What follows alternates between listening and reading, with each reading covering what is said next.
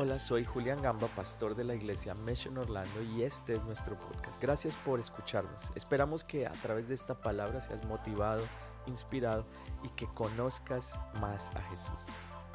Y este es el mensaje de hoy. Y el Señor me llevó en el libro de números a, un pasaje que habla la historia de, es una historia un poco confusa porque está un hombre que es un rey que ve lo que había sucedido con el pueblo de Israel. El pueblo de Israel sale de la tierra de Egipto, van en la conquista de la tierra prometida y en la mitad del camino, prácticamente ya llegando hacia los últimos, el último espacio que tenían, se encuentran con un rey.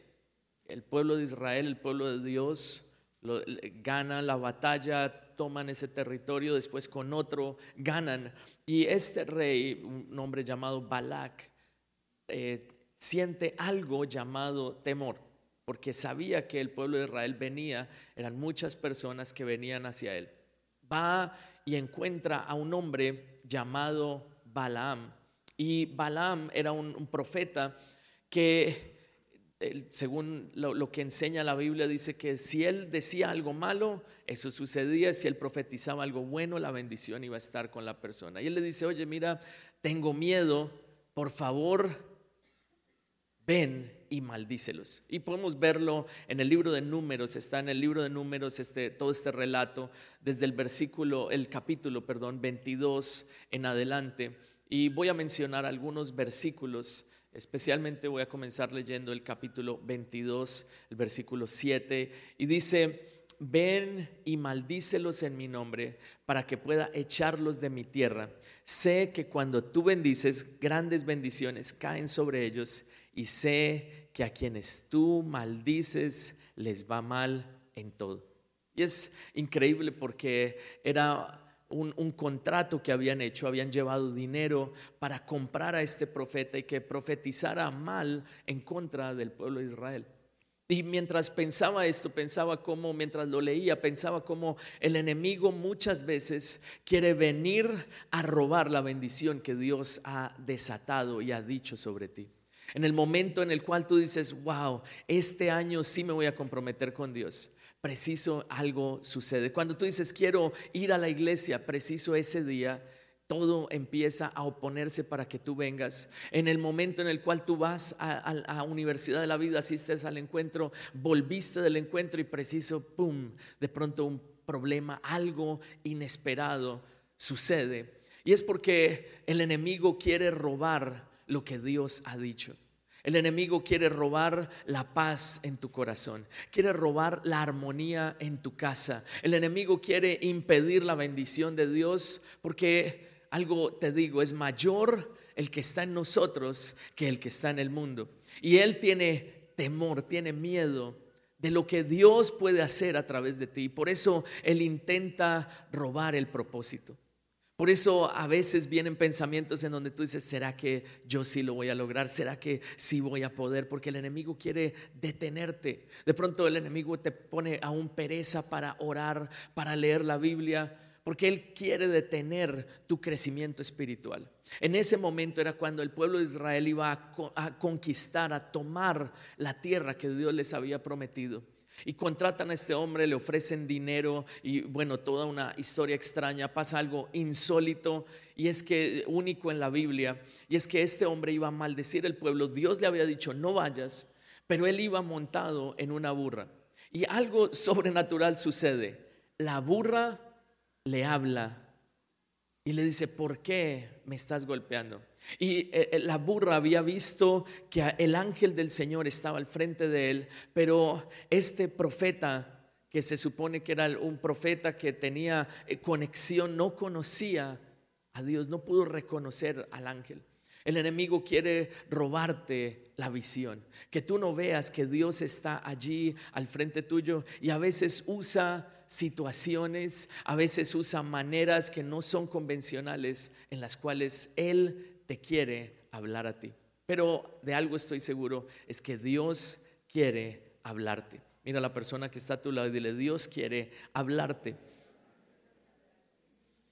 Ahora, si vamos al versículo 9 eh, al 11, ahora del capítulo 23.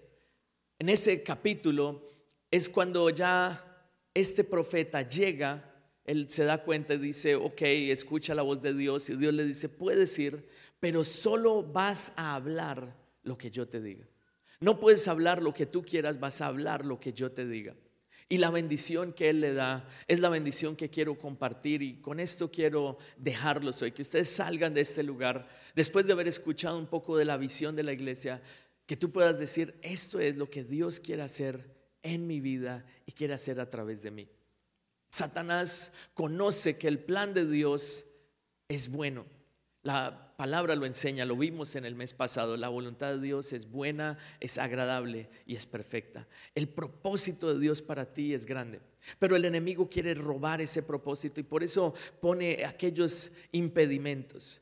Pero en la palabra que Dios le da y la promesa que Dios le da al pueblo de Israel es poderosa a través de este hombre, del profeta Balaam. Y si leemos el versículo 9 y dice, aquella noche el Señor vino y le preguntó a Balaam, ¿quiénes son estos hombres? Ellos han venido de parte del rey Balac de Moab, le explicó. Ahora vamos al versículo 11 y dice, el rey dice que un pueblo enorme ha venido de Egipto y ha llegado hasta sus fronteras. Quiere que yo vaya inmediatamente y los maldiga. Tiene la esperanza de que yo pueda vencerlos en las batallas. Si yo voy con ellos y maldigo a los invasores. Mientras ellos los veían como invasores, el pueblo de Israel estaba por el otro lado enfrentando esa ese tiempo de recorrido para llegar a la tierra prometida. Y ahí es donde están las dos perspectivas.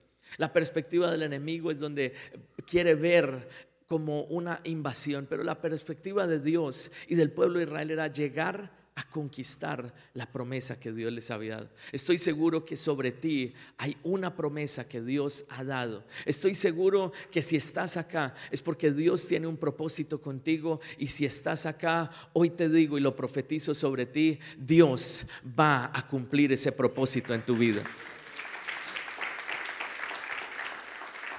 Y, y dice el versículo 12 de números 22, dice, no lo hagas, le dijo el Señor, no debes maldecirlos porque ellos tienen mi bendición. Esto lo dice Dios. Dice, no los maldigas, ¿por qué? Porque ellos tienen mi bendición. Y eso era lo que yo sentía que Dios estaba hablando sobre cada uno de los que estamos acá. Que aunque el enemigo venga y quiera de pronto traer obstáculos, aunque quiera el enemigo venir y traer pruebas, aunque quiera de pronto el enemigo traer algunas circunstancias en tu casa, en tu trabajo, Dios va a decir, no los maldigas, porque sobre ellos está mi bendición. Hoy Dios está diciendo esto sobre ti. Dale un aplauso al Señor. Y es así como Dios me, llevó a pensar en una palabra y, que he estado pensando desde hace un mes, una, una, una sola palabra y es la palabra inevitable. Di conmigo, es inevitable. Cuando uno piensa de algo inevitable, piensa en algo negativo, ¿cierto? Pero el Señor me llevaba a pensar, así como uno espera con certeza de que algo negativo pase, tiene que tener la misma certeza o aún más para saber que la bendición de Dios se va a cumplir. Si Dios te ha prometido algo sobre tu casa, si Dios te ha prometido algo sobre tu familia, te aseguro, la bendición de Dios es inevitable. No hay nada, no hay nadie que pueda parar el propósito que Dios tiene contigo. Dale un aplauso al Señor.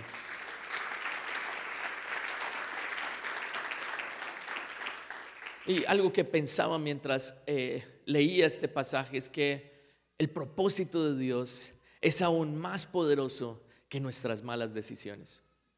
El propósito de Dios es más fuerte, más poderoso que las malas decisiones que tú y yo podamos tomar.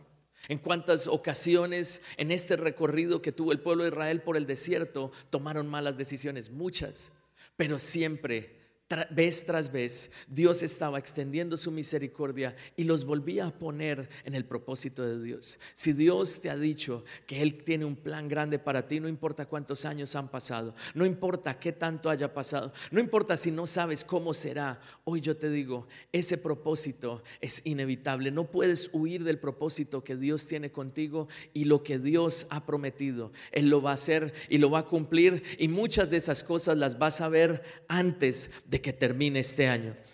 ¿Cuántos dicen amén? Ahora, si vemos ahora el capítulo 23, ahora sí, el versículo 23 es donde da, perdón, capítulo 23 es donde el profeta da la bendición. Y esta es la bendición que él da. Mientras ellos esperaban algo negativo, esto es lo que sale de la boca de él. Dice, pero ¿cómo puedo maldecir yo a lo que Dios no ha maldecido? ¿Cómo puedo yo amenazar a un pueblo a quien Dios no ha amenazado? Versículo 9 dice, los he visto desde las altas cumbres, los he observado desde las colinas, viven solos y prefieren ser distintos, diga conmigo, distintos a cualquier otra nación ese eres tú. Eres una persona diferente. Y tú tienes que creerlo primero tú mismo.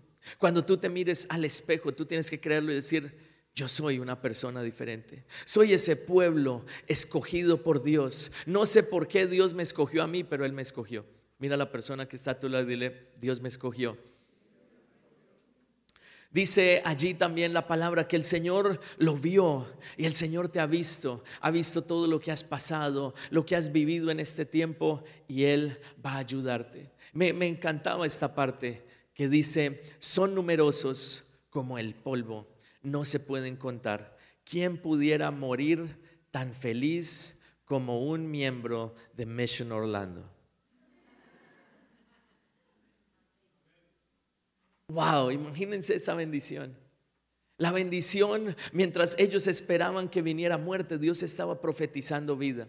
Mientras ellos estaban en medio del desierto, estas fueron las palabras que este profeta dijo acerca de ellos. Estaban en el medio del desierto y dice, wow, yo veo que ellos están al lado de un gran río, son un pueblo multitudinario, tienen abundancia. En ese momento ellos no la tenían.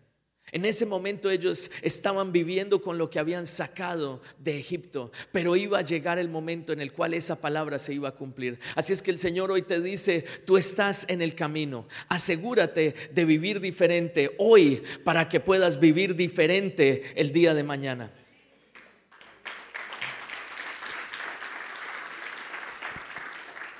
Y hay una gran verdad en esto. Tú tienes que vivir diferente hoy en la manera de pensar, en la manera de vivir, en tu manera de hablar. Debe ser diferente para que tú puedas experimentar estas bendiciones el día de mañana.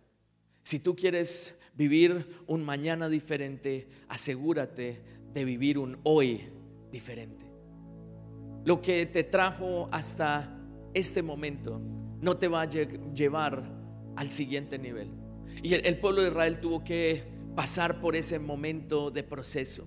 Y tuvieron que dejar a un lado todo lo viejo. Y dice que esa primera generación quedó atrás.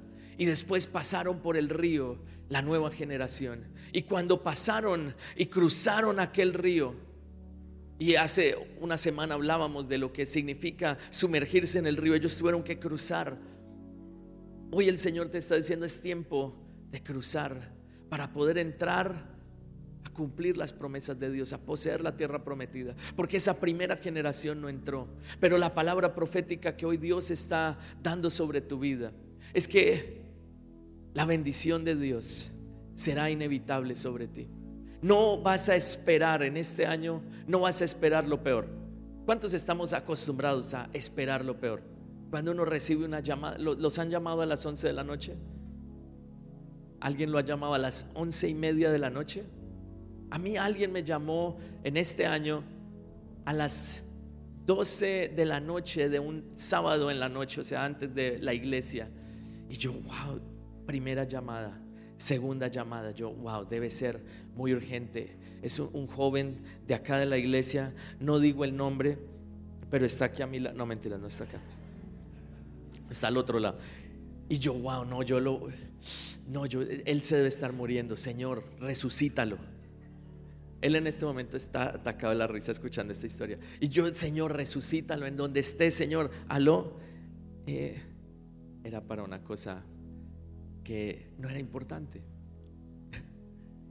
Pero yo estaba esperando lo peor. ¿Les ha pasado que yo, yo, uy, no, algo le pasó, se estrelló, la policía lo paró, algo, algo, algo, algo. no es para decirte que el video quedó más largo. Oh, ok. Ok. ¿Cuántas veces tú has estado esperando lo peor? ¿Cuántas veces tú vas al correo y empiezas a abrir los sobres y tú dices, wow, ¿será que abro este sobre o no? Ay Señor, ¿Cuántas, ¿Cuántas, veces tú recibes una llamada de tu jefe y estás, Señor, esperando lo peor? Porque para, y esta palabra, esta es la esencia de esta palabra. Y es que muchas veces nosotros confiamos más en lo negativo, confiamos más en la maldición que en la bendición. Tú estás más confiado en que Satanás va a estar allí a que Dios va a estar allí. Y debes cambiar hoy tu manera de pensar y vas a decir, ah, ah, porque es más poderoso Dios que está conmigo que aquel que está en el mundo.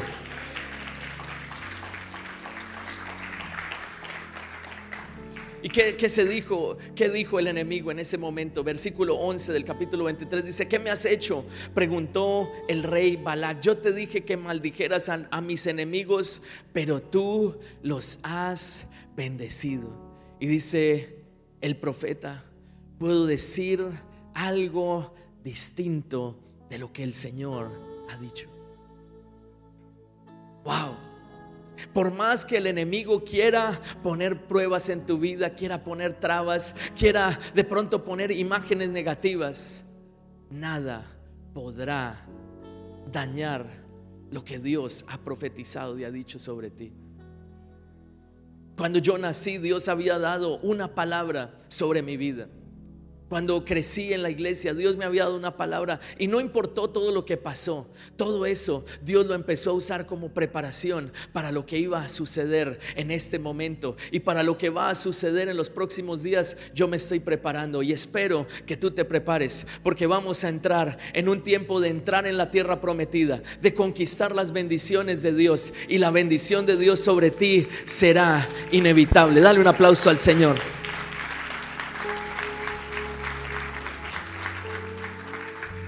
Si de pronto tú has tenido más confianza en las cosas negativas, las noticias negativas, si de pronto el enemigo ha logrado llegar a tu mente y decirte, mira, tú hiciste todo esto, por eso estás viviendo lo que estás viviendo. De pronto estás, quieres orar por un milagro y tú, Señor, si haces este milagro y lo, el primer pensamiento es, no, ni para qué ora. Si Dios no lo escucha a usted, mire que usted no se apartó de Dios, estuvo tanto tiempo. Y el enemigo quiere robar lo que Dios quiere hacer.